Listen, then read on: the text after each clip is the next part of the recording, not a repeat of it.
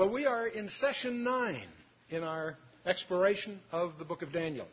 And that puts us at uh, Daniel chapter 8, which deals with the ram and the he goat in the Hebrew, or we'll just say goat. The vision of the ram and the goat in Daniel. Now, you just to get warmed up and refresh your memory, the book of Daniel is divided, the 12 chapters are in two groups the historical chapters, 1 through 6, where he was deported as a teenager. Nebuchadnezzar has his dream, which causes him to get, and Daniel to get elevated into the court. Then they have the, the uh, attempt re, of revenge by his rivals in chapter 3, the fiery furnace. Then Nebuchadnezzar has his lesson on pride in chapter 4, which he wrote. Nebuchadnezzar wrote chapter 4 and published it throughout the known world. Chapter 5 is the fall of Babylon to the Persians. And uh, then, of course, we had the interesting issue of the lion's den. And as you pointed out, chapters 2 through 7 are in Aramaic, not in Hebrew, because they, are, they focus uniquely on the Gentile world. And uh, we're going to we're, uh, we're going to look at that another way here. The second half of the book, of course, are visions, and that's where we're in right now, the, the second half with visions. We had the times of the Gentiles last time, these strange four creatures that came out of the sea in a vision that uh, Daniel had. And that we're going to have another vision tonight the ram and the goat. And uh, then the 70 weeks next time and uh, some other things. The, the, 12, the uh, chapter 7 through 12, of course, are the visions. And uh, the, the, chapters are not in chronological order. Um, in other words, if you look at the um, historical order, we have chapters 1 through 4. The times of the Gentiles and the ram and the he goat occur uh, before the fall of Babylon. They're the days of, Nebuchadnezzar, of, of Belshazzar. And so, um, after the fall of Babylon, of course, we have the plot of the Magi, the lion's den, and all of that. And then we, uh, we will, from there, go to the 70 weeks, then a glimpse of the dark side, and the final wrap up of the book. So you need to understand that last time's chapter and this time's chapter occur before that dramatic study we did on chapter 5 of the fall of Babylon. So try to, hope that doesn't confuse you. It's intent to try to make it clearer. In other words, the book of Daniel is not chronological, it's in the two groups narrative first, vision second. But there's another aspect of this. Chapters 2 through 7 are in Aramaic. It opens, chapter 1 is in Hebrew, and from ch- chapter 8 on, it's in Hebrew, which is a clue to us that the focus has now returned to the nation Israel. The subject of chapter 8 will be the uh, Persian and Greek empires, but it's there primarily in its role as impacting the nation Israel. And of course, uh, we are tonight in uh, chapter 8. So let's just jump in. Chapter 8, verse 1. In the third year of the reign of King Belshazzar, in other words, this is still the Babylonian empires when this vision occurs. A vision appeared unto me, even unto me Daniel, after that which appeared unto me at the first. Now you may recall, again by way of review, in Daniel chapter 2, we, Nebuchadnezzar had this strange dream with the multi metal image that Daniel interprets. Uh, and uh, then in Daniel chapter 7, the, Daniel 2 is when he was just a teenager, just, ta- just uh, in postgraduate school at the court. Daniel 7 is later in his life, where he himself directly sees a series of visions a winged lion, a bear that rises up on one side, a leopard that goes very quickly across the landscape, and then this strange final one. Tonight, we're going to be seeing a vision that focuses on the same material that um, elements or empires 2 and 3 uh, focused on in uh, Daniel 2 and Daniel 7.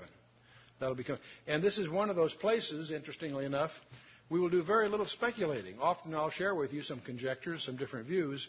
In this case, it's pretty straightforward, not the least of which the angel Gabriel interprets it for you by name. So this is fulfilled prophecy and already interpreted for us in the text. So that makes our job tonight rather easy.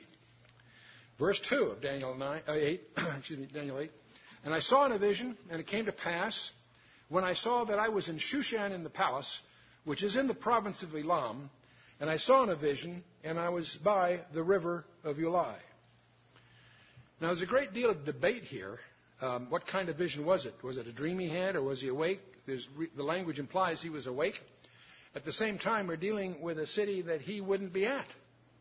This is at Shushan. In, uh, this is in Persia, if you will, in Elam. And uh, so in the province of Elam, which is, for our purposes, essentially synonymous with uh, Persia. And uh, you know, that's an interesting thing I should comment on. You know, many people wonder why the Bible uses all these weird names. When you get to Ezekiel 38, you're struggling with who is Magog, you know, and uh, why do they use the word Mitzrayim for Egypt? And you find all in the Genesis chapter 10, there's a table of nations. You have all these names there. And you wonder, why does the Bible always use these strange names? And the reason it does is we make them do that. You and I do. Because we keep changing the names of things, you see. It's a place called Petrograd that then was, for many, a long time, uh, St. Petersburg. Then for a long time it was Leningrad. Now it's St. Petersburg again. What will be next year? Who knows? So see, if you're trying to biblically anticipate all that thousands of years ago, then you'll, how will you refer to it? See, there's one thing you don't change the names of, and that's your ancestors, generally. Uh, and so, uh, in any case, uh, when you, if you're Isaiah and God calls upon you to talk about the future Persian Empire, and you even include a letter to Cyrus, its great leader, a century and a half before, how do you talk about it? Persia would be unknown to his readers. And so he speaks of Elam, which is the forebear of the Persians. And so the Bible will speak of Elam as the forebear, and uh, etc. And so you speak of Aram as the forebear of the Syrians or whatever, uh, the Aramaics, whatever. So anyway, this is in the province of Elam. It's it's kind of tricky because this is being seen at a time that the Babylonian Empire is still dominant. And that's that would be the purview of Daniel. That is that's where his travels would be. But he saw it in a vision, and he, it was by the river Ulai, which is next to the palace there. And so the Shushan Palace is about 230 miles east of Babylon. It's about as far east of Babylon as Babylon is from Jerusalem. It's about 150 miles north of the Persian Gulf, midway between Ecbatana, which was the original capital of Elam, and Persepolis, another major city. So the, it was the capital of the Elamites in antiquity. Became the main residence of the Persian kings. And it had a famous palace built by Darius I. Remember, Darius is a title, not a name, so got, that's a little tricky. But in any case, it was later enlarged by Xerxes. We'll talk a little bit about him this evening. It was also the home of Esther, the, this incredible drama that makes up the book of Esther occurs, of course, in Susa, or the Shushan Palace. It's also the city of Nehemiah, uh, in Nehemiah chapter 1, verse 1, and so forth. And many of you have probably heard of the Code of Hammurabi, which is a very famous archaeological find. It was found there at the turn of the century, in 1901. Anyway, continuing verse 3 of chapter 8, Daniel says, Then I lifted up mine eyes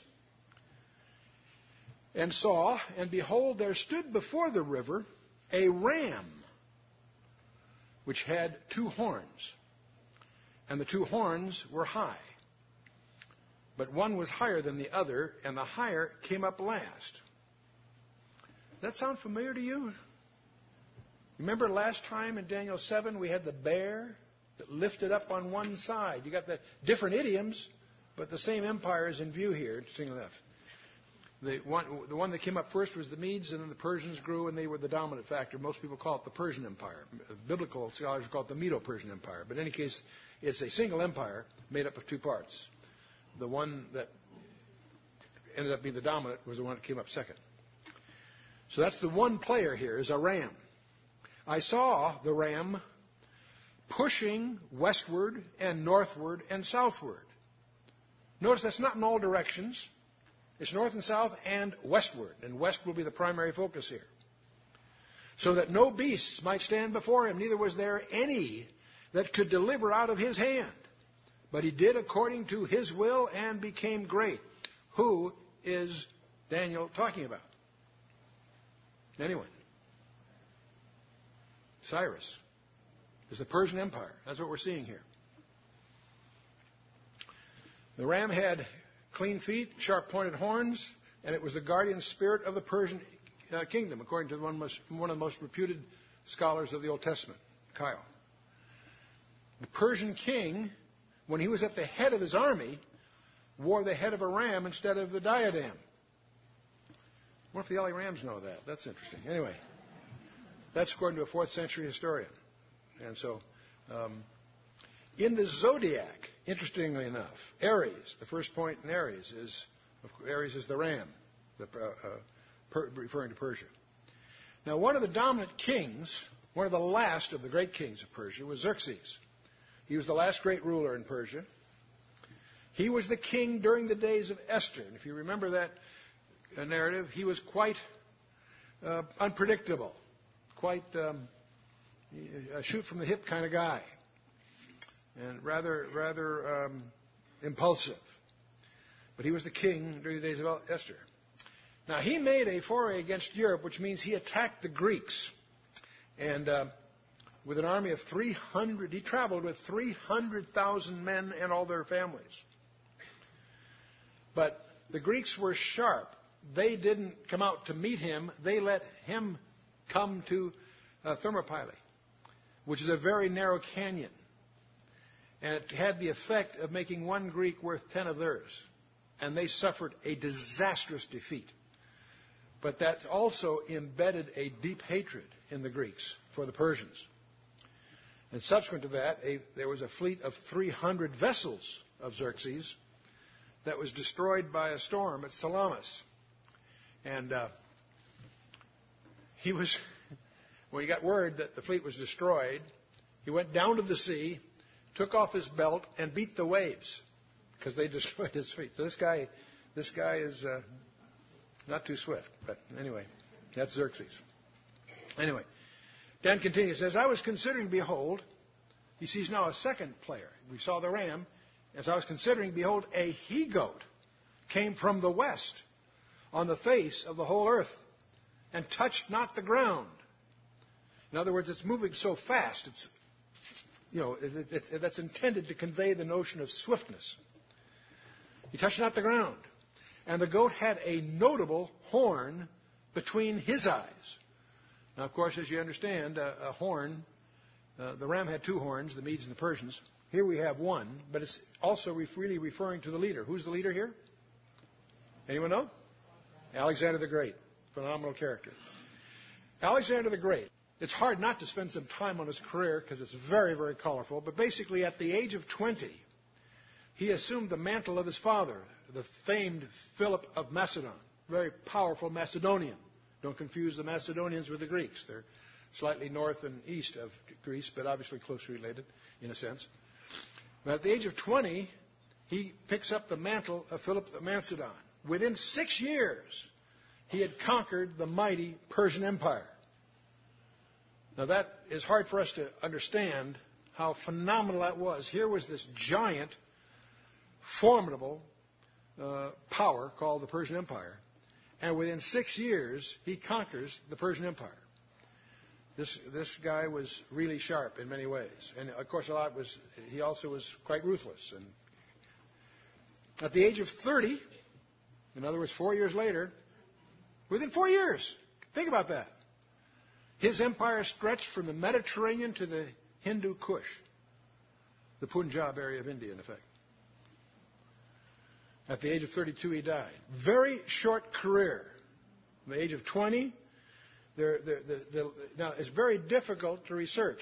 I've just, I've just recent, I just have been going through a, one of the most recent uh, attempts to really research Alexander the Great by Paul Cartledge, and uh, published this this year. And uh, it's interesting. It's very difficult to sort through all the folklore and all the historians that have their own axe to grind, one way or the other. So Alexander the Great did have an incredible career, but that's overlaid then with even more incredible legends of all kinds of shapes and sizes. And I'll spare you a lot of that because much, much of it's spurious. But one of the stories about him is at the age of 29, he fell on his bed crying because there were no more worlds left to conquer. And uh, he, he's quite a character. He did leave a legacy. He was regarded as the new Achilles. It's clear that Alexander the Great's primary hero was Homer in his, in his uh, uh, fiction piece called the Iliad. And, uh, but uh, uh, clearly Alexander was very influenced by Homer. And, uh, and he really did attempt deliberately to usher in a whole new order. He was a very visionary conqueror on the one hand, he's also a very ruthless tyrant. His mother Olympias, which was the seventh of the, the um, wives of uh, Philip of Macedon, was uh, herself a very ambitious, very manipulating woman. There, many scholars suspect she had a hand in the assassination of her husband Philip to assure the ascendancy of Alexander. She also, she also spread deliberately the rumor that Alexander was, it was conceived by her intercourse with the snake. Now, you and I hear that, and it sounds bizarre, not only bizarre, but grisly. You have to understand the superstitious times and the pagan folklore that they were all subject to. That turned out to be, in certain contexts at least, very, very shrewd PR to try to fly those stories. But in any case, Daniel himself, excuse me, uh, uh, uh, Alexander the Great himself was um, a ruthless tyrant. His his day-to-day routines were constantly dealing with assassinations or accusations for treason, real or imagined, to get rid of rivals. And, and uh, it's, it, it's, it, it, you really get a picture of the turbulence of those times, ruthless times. But he was clearly a brilliant military strategist.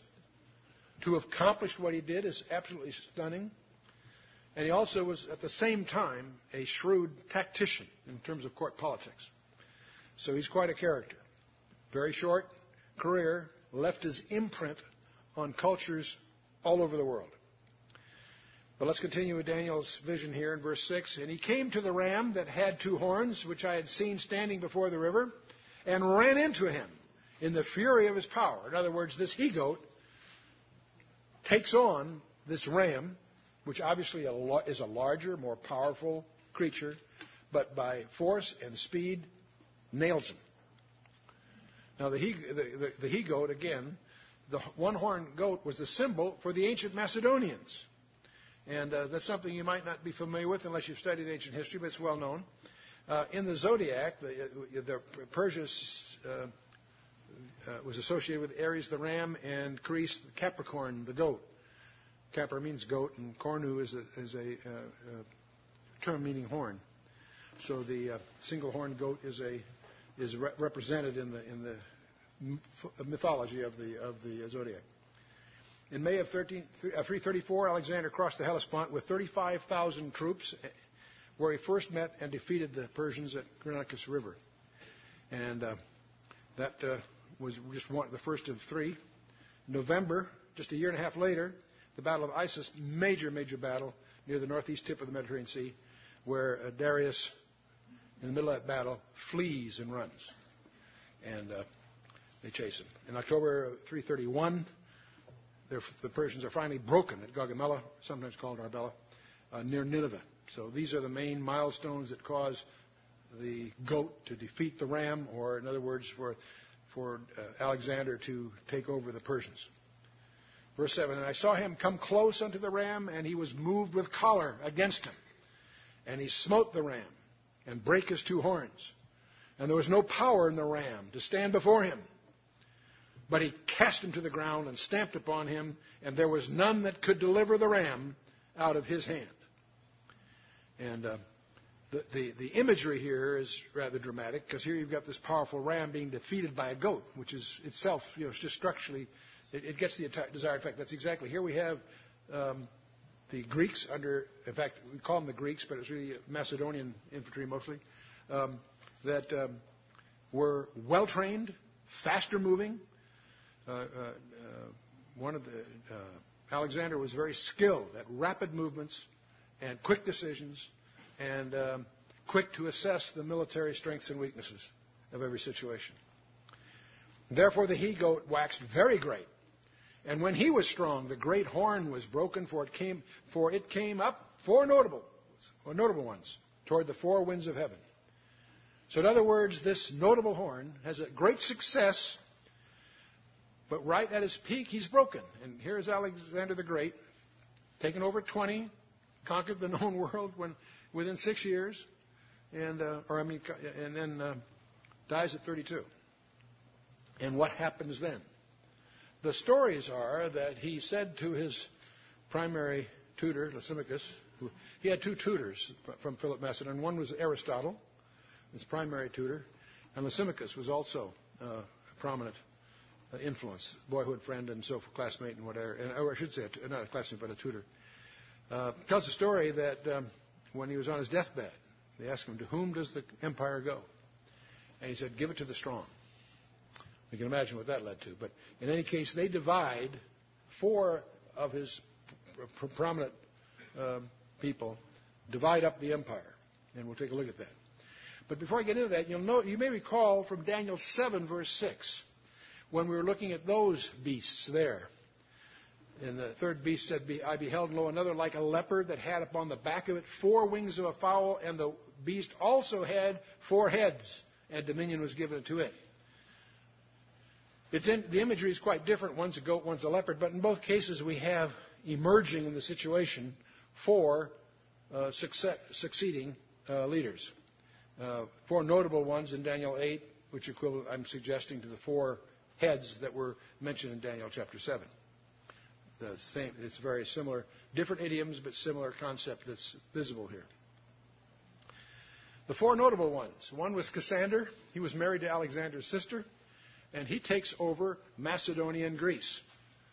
So that's north and south of that particular region. Lysimachus, who was one of um, the two tutors of, of Alexander during his boyhood days, he takes Thrace, Bithynia, and most of Asia Minor. So he takes that portion that you and I would think of as Turkey, if you will. And uh, but the real big guys, the ones that are the most formidable, are Seleucus, and uh, he was one of Philip's generals, but he was young enough to be almost a contemporary, really, of the young Alexander. But Seleucus takes Syria and all the lands to the east, all the way to India, virtually. And then uh, Ptolemy, who was a Macedonian noble, also very prominent in the picture here, boyhood friend and schoolmate of Alexander. And he takes over Egypt and North Africa and parts of Asia Minor and, uh, and Arabia, but uh, basically the south. If you think of Seleucus to the east, which is where most of the wealth was, Ptolemy to the south, uh, that's the, the, the, they're the guys that are going to be very, very important to us in the remainder of our perceptions of the Old Testament period heading into the New.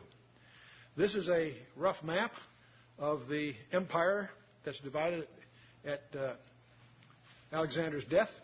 Cassandra takes the uh, Greece and Macedonia. Lysimachus takes what we would call Asia Minor, or uh, Turkey, Asia Minor, and Bithynia.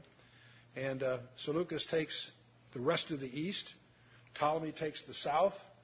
And obviously, caught between their struggles for power is guess who? Israel. And when we get to Daniel 11, we're going to discover from verse 5 to 35 there is a detailing of a half a dozen dynasties on both sides that struggle over the next four centuries. And uh, those are often called the silent years, the time between the testaments. And uh, but the interesting thing is that the Bible is not silent on those; they're just simply described in advance, and we'll deal with that in detail when we get to Daniel chapter 11. Moving on, Daniel chapter 8. Speaking of these four horns, now understand what we've done here. We've got the Greek Empire, the leader Alexander the Great has been killed, died. He was he's died in a drunken, debauched state in Babylon. Babylon was his capital. But these four generals divided up. Now Daniel sees in his vision one of them, that is one of these four, out of him came forth a little horn.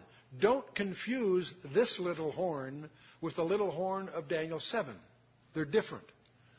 It's the same term is used, but the little horn of Daniel 7 comes up during the period and of the ten horns of the Roman situation.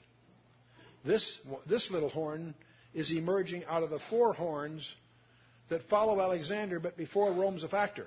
Don't confuse the two. Some people do. One of them came, out of one of them came forth a little horn which waxed exceeding great. See, there is a parallel here. It's a little horn, but it turns out to be very, very important. Toward the south and toward the east and toward the pleasant land. Eretz Hachave. That's the uh, a idiom for Israel, obviously. And uh, and this horn is he's speaking of here, and it waxed great even to the host of heaven, and it cast down some of the host and of the stars to the ground, and stamped upon them. Now, this is where you can you get into interpretive comments by expositors, but most of them recognize that this is those are interesting references to Israel, and uh, you can you can attack that or deal with it as you like, but we'll move on here. The person we're talking about is the son of Antiochus the Great. If you study the secular history of the Seleucid Empire, that's the Seleucid the, the, the, the empire that took over the east. Ptolemy and Seleucid are the two big dynasties the Seleucid Empire, among those successive kings, there is Antiochus III, who is called Antiochus the Great. And in secular terms, he probably was more important, but we are, the Bible is interested in, and thus we are interested in, more particularly, his son, Antiochus IV. For two reasons. He's described very vividly here in the way he takes things out against Israel, but also important because he sets the stage for some identities that are yet future. So when we talk, it's one of those cases where there's a double identity here. And let me start, uh, pause on that so we don't uh, uh, uh, miss this point. When you get to Isaiah 14, there's a passage in there where he talks about the king of Tyre. But then suddenly the language of Isaiah goes beyond the king of Tyre and talks about the power behind him. And it clearly becomes a passage from verse 12 to about verse 17 of chapter 14 of Isaiah of uh, uh, Satan, Satan's career. And if you, you have to recognize there's a shift of scope in the dialogue. So when he talks about the king of Tyre, it's one thing. The prince that's behind him is Satan. The same strange thing occurs in Ezekiel 28, where he's talking about the king of Babylon. But then he says, You were in Eden, the garden of God. And it goes on. It's obviously, the language goes vastly beyond the scope of the Amir king of Tyre. It's obviously talking about the power behind him. And there's a whole handful of verses there that gives us insight into Satan's origin and his career and his ambitions. So you need to realize, just recognize, that that happens in the Scripture where we'll be talking about a particular person, and here we're talking about a historical figure, Antiochus IV. And he did some heinous things. We'll look at that. But you'll also discover that it's here for another reason, too, not just the historical reason. He is going to set the stage for this, the Bible to give us some insights of the final world leader that we commonly call the Antichrist. So Antiochus IV, he was the eighth king of the Syrian dynasty from about 175 to 164 BC. You find some references of this in the first book of Maccabees, which is not part of the Bible, not inspired, but is regarded by many scholars as useful history. He's the infamous brother of Cleopatra, not necessarily the Cleopatra that you may be thinking of. There's a number of Cleopatras throughout that region in various history. He ascended to the throne following the murder of his brother. Very typical career plan and this kind of thing. His brother was the former king, Seleucus Philopator. And uh, he wasn't even the rightful heir for a lot of reasons. But Demetrius, who was the son of Seleucus, the rightful heir to the throne, who was still alive, but he was hostage in Rome. This is all part of intrigues and conspiracies and, and that characterized all these great empire, emperors. And uh, he succeeded in getting the throne largely through flattery and bribery. And we'll talk more about him when we get to chapter 11. Because in chapter 11, we're going to find a very strange thing because there's a group of verses that talk about Antiochus IV, and there's also a group of verses that clearly talk about the end time Antichrist. But they overlap a couple. Causes all kinds of confusion, and we'll deal, that, we'll deal with that when we get there. He came to power in 175 BC. He invaded Egypt, and he actually defeated Ptolemy VI. That See, the Seleucid Empire and the Ptolemies were rivals, so he invaded Egypt. He, he succeeded in defeating Ptolemy VI. And uh, so uh, uh, he uh, proclaimed himself king of Egypt, among other things. And uh, so as he, as he returned from his conquest, there was trouble in Jerusalem that broke out. So the people there were subjugated. The temple was desecrated. The temple treasury pl- plundered. And uh, so from that he, conquest, he went back to Egypt, except Rome is really the big gorilla on the block. And so Rome insists that he pull out of Egypt, which he does reluctantly. But he decides then to make uh, Jerusalem or Judea a buffer state between himself in, in, in uh, the east and uh, Egypt. And he plunders and desecrates the temple. And he calls himself, by the way, Epiphanes, Antiochus Epiphanes, which means the illustrious one. The Jews didn't use that phrase. They called him Epimanes, which means the madman. See, pronunciation is very, very important. And uh, let's, let's read a little bit about this guy. Verse 11 Yea, he magnified himself even to the prince of the host, and by him the daily sacrifice was taken away, and the place of his sanctuary was cast down. Now, if you were studying the career of Antiochus IV, the fact that he plunders these places and does these things, uh, you wouldn't. You, you would think you, this. This sounds like so what? I mean, this is very typical um, uh, uh, actions of an immature conqueror. In this case, though, it's here underscored because we're dealing in God's Word and He's messing around with God's ordained rituals here. By Him, the daily sacrifice was taken away. That's going to be important for us as we progress through the book of Daniel. And the place of the sanctuary was cast down. And a host was given him against the daily sacrifice by reason of transgression, and it cast down the truth to the ground, and it practiced and prospered. So he's bad news. Now, this is a quote out of uh, the second book of Maccabees, but give, it quotes the letters that the king sent. The king sent letters by messengers to Jerusalem, the cities of Judah. He directed them to follow customs strange to the land, to forbid burnt offerings and sacrifices and drink offerings in the sanctuary, to profane Sabbaths and feasts, to defile the sanctuary and the priests, to build altars to, in sacred precincts and shrines for idols, to sacrifice swine and unclean animals in other words, he's forcing them to slaughter pigs on their holy altar, to leave their sons uncircumcised. He's actually deliberately going about to offend Judaism. They were to make themselves abominable by everything unclean and profane, so they would, should forget the law and change all the ordinances. And whoever does not obey the command of the king shall die. That's in 1 Maccabees chapter 1, actually. And uh, so that's what he's doing. He's, in effect, outlawing Judaism, Mosaic Judaism that was extant there at the time. So let's continue. We'll, we'll get more of them as we go here. In verse 13 of Daniel, he, then Daniel says, I heard one saint speaking, and another saint said unto that certain saint which spake, How long shall be the vision concerning the daily sacrifice and the transgression of desolation, to give both the sanctuary and the host to be trodden under foot? And he said unto me, unto 2,300 days. Then shall the sanctuary be cleansed or justified, whatever. Now, it says, it's translated in your English Bible uh, days. 2,300 days. This is a, a period of time that's been subject to all kinds of interpretations.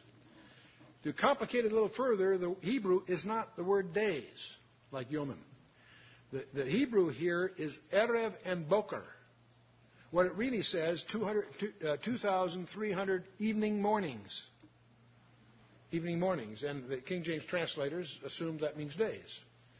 It may, and it may mean something quite different. We'll take a look at that. What on earth are these 2,300 days? Now, this is quite a hot subject. In fact, Seventh day Adventism grew out of the what they call the Great Second Advent Awakening, in which this verse was given the year, the day year interpretation, the day for a year.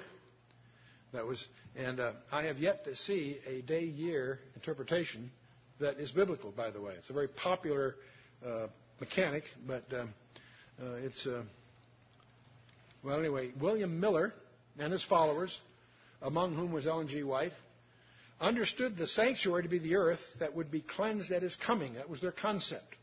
They felt this was a prediction of the second coming, that it would be 2,300 days and so forth. And so they knew that Christ's second coming would be in the year 1843. It didn't happen, they moved it to 1844.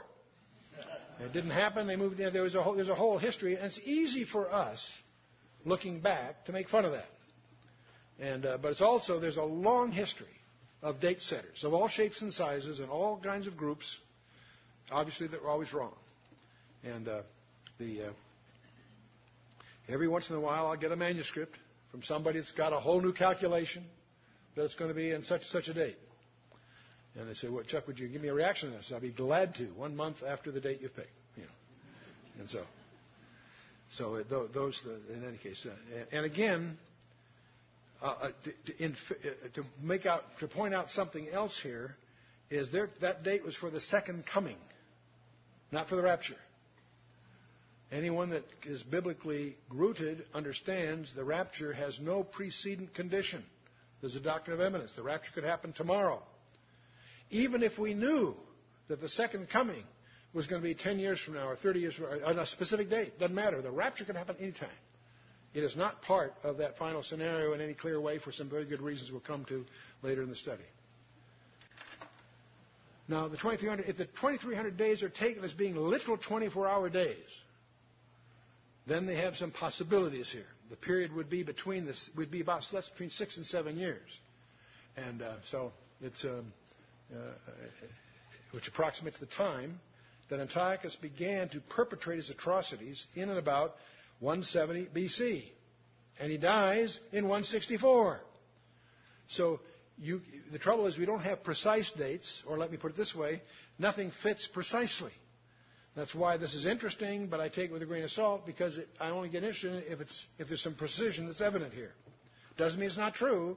It's just that we can't, we don't have our hands on the precision. See, six years were from Antiochus' first incursion of the temple in 170 BC to the restoring of the temple by Judas Maccabeus in late, late 164. And uh, so there's a, there's, a, there's a whole uh, possibility here because the um, Onias III uh, he was the, legit, the, legitimate high priest. He was murdered, and a pseudo priest assumed power. Uh, uh, he had been removed from office, replaced by his wicked brother Jason, who had bribed Antiochus for the position. And uh, then another brother, Menelaus, succeeded in replacing Jason, promising even a larger bribe. And it goes on and on. And once, in 1971, Menelaus was murdered the Onias III, who rebuked him for giving away uh, the gold utensils of the t- temple. There's all kinds of skullduggery going on here. But all this leads, of course, to the Maccabean revolt, where Judas Maccabeus and his sons throw off the yoke of the Syrian, or if you want to call it the Greek Empire. And uh, they takes them three years to do that. The, the, big, uh, the big offense was in 167, and then by 164 they finally had thrown off that yoke. And what they did was they cleansed that temple. All the stuff that had been contaminated by the, by the Seleucid uh, leadership uh, were destroyed and remade fresh, and they cleansed the temple. And uh, so they, uh, that rededication of the temple is celebrated to this day by the Jewish community in Hanukkah, called the Festival of Lights. Don't confuse the colorful legends that surround every holiday with the core reason of that, of that celebration. And the Feast of Dedication of Hanukkah is authorized in the New Testament, believe it or not. It's referred to in John 10, verse 22. And uh, so the, uh, uh, it, but the, uh, uh, the, the temple had been desecrated three years earlier on Antiochus IV's birthday, when he, he not only did all the things that you heard about that, that edict that I read, he, he obviously outlawed, he destroyed all the copies of the Torah. He made Torah reading a capital crime. They slaughtered pigs on the holy altar. But the thing that finally broke the back, he erected an idol to either Zeus or Jupiter, depending what expert you listen to, right in the Holy of Holies. And that so incensed the Maccabean family that they led the revolt that actually threw off the Syrian yoke. It took them three years, and on the third anniversary of that, they cleansed the temple, celebrated the rededication, and that's what they celebrate on, on the, on the, honey, the, the uh, holiday they call Hanukkah. And so now, now there's a, yet another possibility that some scholars that none of these fit quite precisely enough to be convincing, or to be, I should say, to be conclusive might be more precise. The term evening and mornings the term is actually Erev Boker, and some suggest that what that means are offerings, the evening and morning offering, which is another way they rendered time. So the 2300 evening and mornings would actually be 1150 days. Okay? And that turns, that's just 110 days short of three and a half years. And so some people suspect that that somehow may be more operative here because it seems to echo things we're going to hear about Antiochus Epiphanes in the type, that is in the Antichrist. But those are conjectures. There are many books written, none of them with a precision that makes it convincing uh, or conclusive, but it's interesting. Anyway, Daniel 8, verse 15, it came to pass when I, even I, Daniel, had seen the vision and sought for the meaning then, behold, there stood before me as the appearance of a man. Doesn't say a man, but somebody with the appearance of a man. Verse 16, and I heard a man's voice between the banks of the Ulai, which called and said, Gabriel, make this man to understand the vision. That's kind of fun. Okay, Gabriel, let's see what you got to say. Verse 17, so he came near where I stood, and when he came, I was afraid and fell upon my face. But he said unto me, Understand, O Son of Man, for at the time of the end shall be the vision. Now, don't get carried away the Son of Man. That's a common phrase. It means he's, he's a human. He's, you know, it speaks of the humanity. Anyway, understand, O Son of Man, for at the time of the end shall be the vision. Notice this is an interesting point. The real purpose of this vision is not just the ram and the he goat. The purpose of this vision is some insight into this character, Antiochus IV. Not necessarily the one that's immediately in view, but one that's going to foresh- you know, that he foreshadows in the distant horizon. And now, as he was speaking with me, I was in a deep sleep, on my face toward the ground. But he touched me and set me upright. And this is a very interesting phrase in the Hebrew. We would visualize him setting himself up on his feet. But the Hebrew lends itself to an ambiguity here. It could be that he's giving him comprehension so he can set me upright, set me solid to understand. It's not just physical, in other words. The, the, ter- the term can mean more than interestingly enough. And he said, Behold, I will make thee know what shall be in the last end of the indignation. For at the time appointed, the end shall be. So suddenly you see from verse 19, this is eschatological. This is, this is something that somehow, in some way, is going to be related to what we call the end times. But let's go on here. It says, The ram which thou sawest having two horns are the kings of Media and Persia.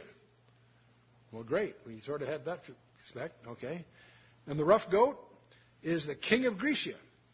And the great horn that is between his eyes is the first king. And there's pretty little doubt as to, I don't think there's any competent scholastic debate as to the identity of that first king. Verse 20. Now that being broken, whereas the four stood up for it, four kingdoms shall stand up out of the nation, but not in his power. Okay, it's exactly what we've observed. And in the latter time of their kingdom, when the transgressors are come to the full, a king of fierce countenance and understanding, dark sentences, shall stand up. Wow. Now, see, I think what's happened here, personally, I think there's a shifting of gears. See, in the latter time of their kingdom, when transgressors are come to the full, when sin is complete, so to speak, a king of fierce countenance. Remember that phrase, a king of fierce countenance. That's one of 33 titles that are used of the Antichrist in the Old Testament. There are 33 in the Old Testament, 13 in the New, and this is one of them. A king of fierce countenance and understanding your dark sentences shall stand up. And his power shall be mighty, but not by his own power. Who shall be powered by, do you suppose? Huh? Satan. Good for you. That's a good guess at this point, but you'll find it corroborated with Scripture as we go forward, especially in Revelation 13. The dragon gives him his power. And who's the dragon? Revelation 12, verse 9 identifies it. The red, great red dragon, Satan, and so on. Then his power shall be mighty, but not by his own power, and he shall destroy, says wonderfully. It might be better translated awesomely. Okay? Wonderfully is, it adds a value judgment that I think is implied in the original. When we, we say wonderfully, it's usually a positive thing. Wonder can be fearsome also. So we not, not, the way, not in the way we use the language. He shall destroy awesomely, terribly, wonderfully and shall prosper and practice and shall destroy the mighty and the holy people. Wow.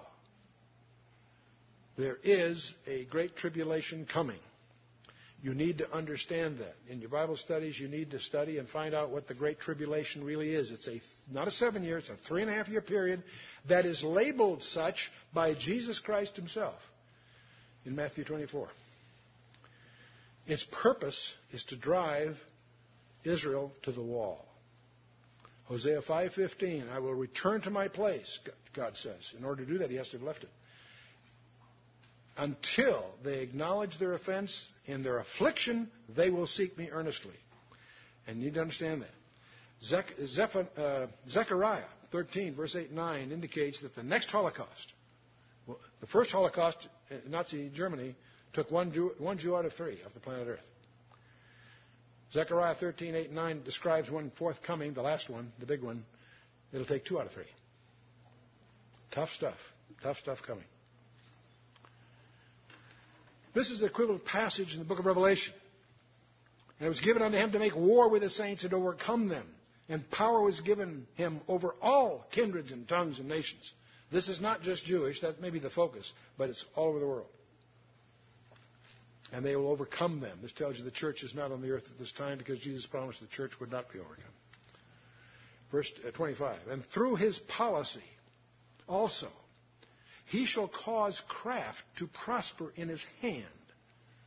Now, the word craft can just mean cunning, or it can be just mean workmanship. In any case, prosperity is in his hands. And he shall magnify himself in his heart. He's on an ego trip, obviously. And by peace shall destroy many. Interesting phrase. By peace he shall destroy many. He is not a military leader at first, we know from other passages. He is going to be a peacemaker, a financial specialist. But he becomes very powerful. So the following phrase will also be true. He shall also stand up against the prince of princes. Now, who could that be? Who is the prince of princes? Anyone?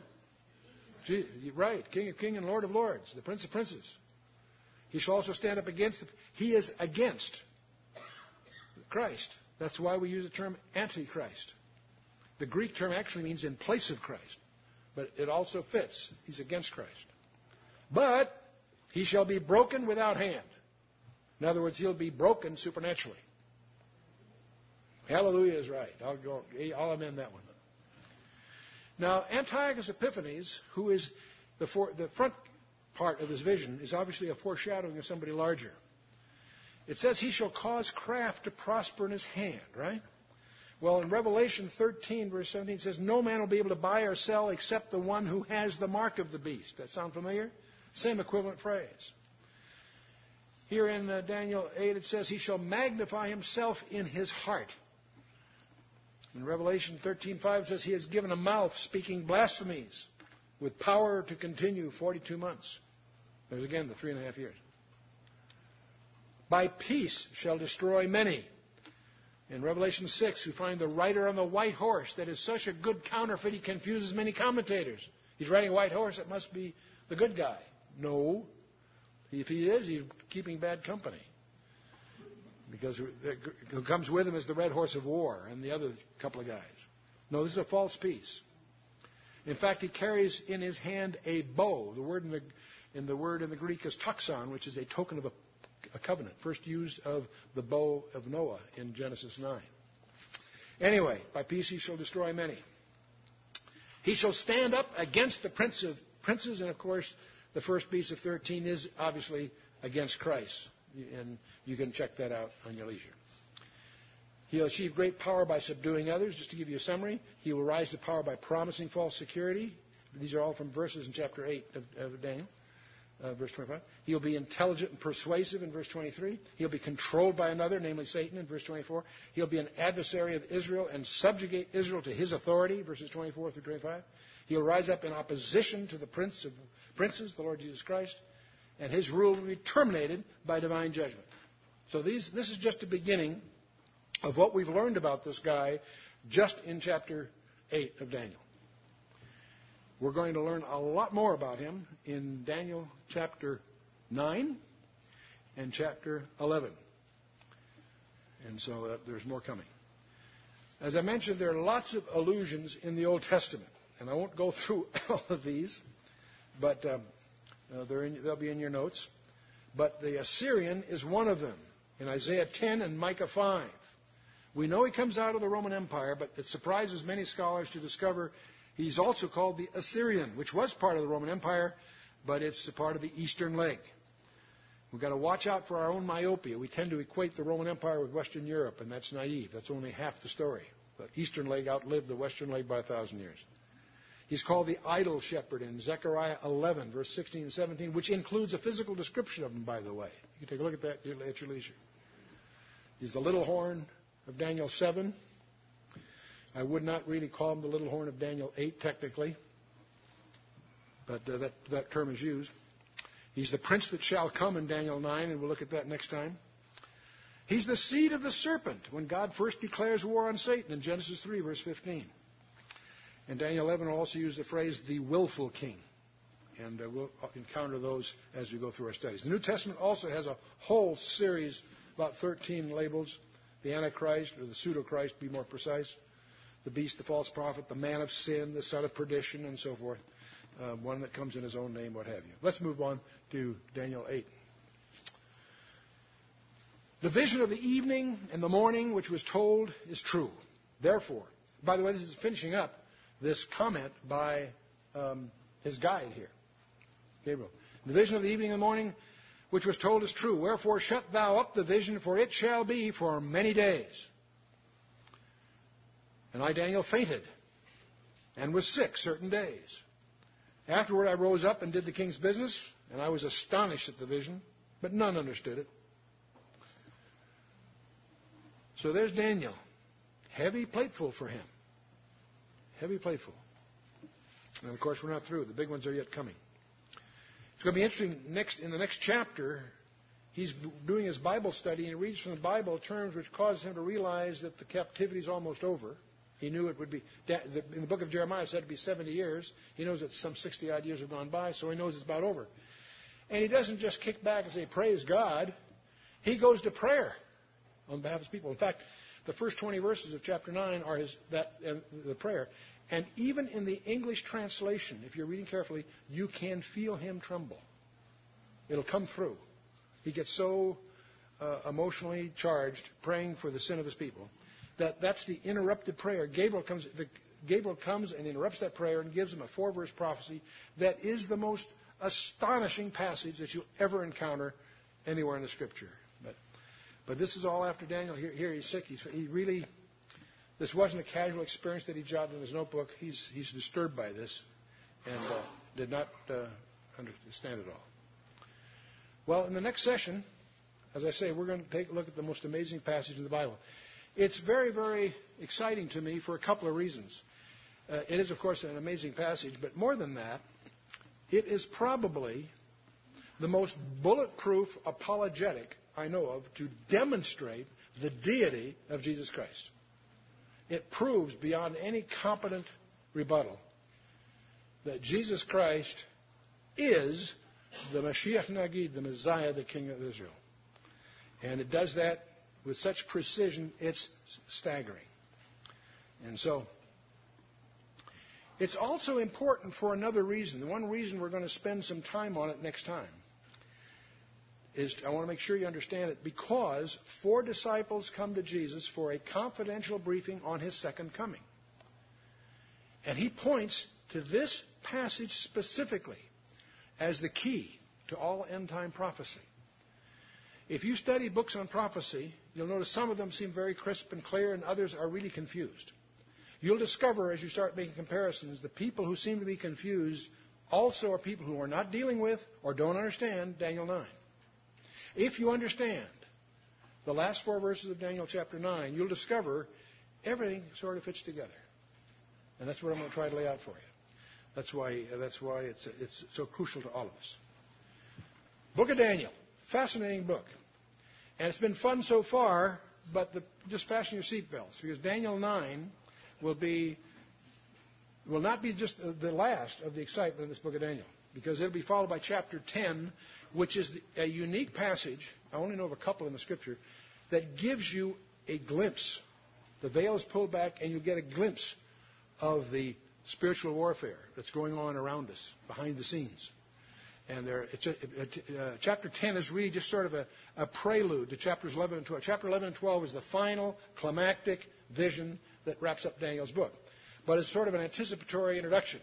Daniel 10, the messenger that gives him 11 and 12, has an interesting, interesting experience in chapter 10. So that'll give you what I call a glimpse to the dark side. And then chapter 11 will be a, a, an astonishing mix of uh, fulfilled and unfulfilled prophecy. It also includes the classic scenario, what some people call the Armageddon scenario, and we'll deal with that, of course. And then chapter 12 has a whole a, another list of surprises uh, that uh, it, it, it's going to be a full plate. Fabulous, fabulous, fabulous book. And if you, the one thing to also I want to just underscore again, people will try to attack Daniel. Well, he didn't really write it or this. We can go through all that. It's one of the most documented manuscripts in existence. But it doesn't matter because the book of Daniel was part of the Septuagint Bible, which is what the apostles and disciples used in the first century. It also, Daniel is authenticated by none other than the Lord Jesus Christ. He attributes this book to the prophet Daniel, so you and I don't have to waste any library, dull library research chasing that one. We know who wrote Daniel, and we know he was a prophet. He's authenticated by none other than the creator of the universe himself personally. So that's kind of exciting. Let's stand for a closing word of prayer.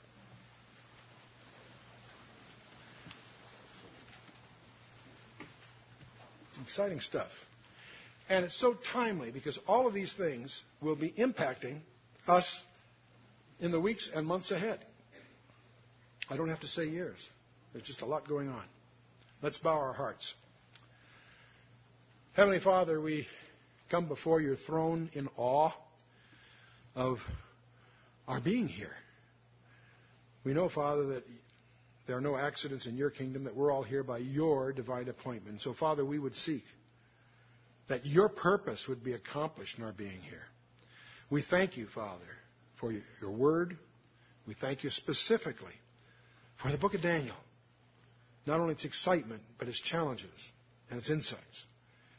And yet, Father, we know that we can but stumble without your Holy Spirit as our guide. We do pray, Father, you'd open our hearts and lives to your word and open that word to our lives that we might really understand what it is you'd have of us specifically in the days that remain.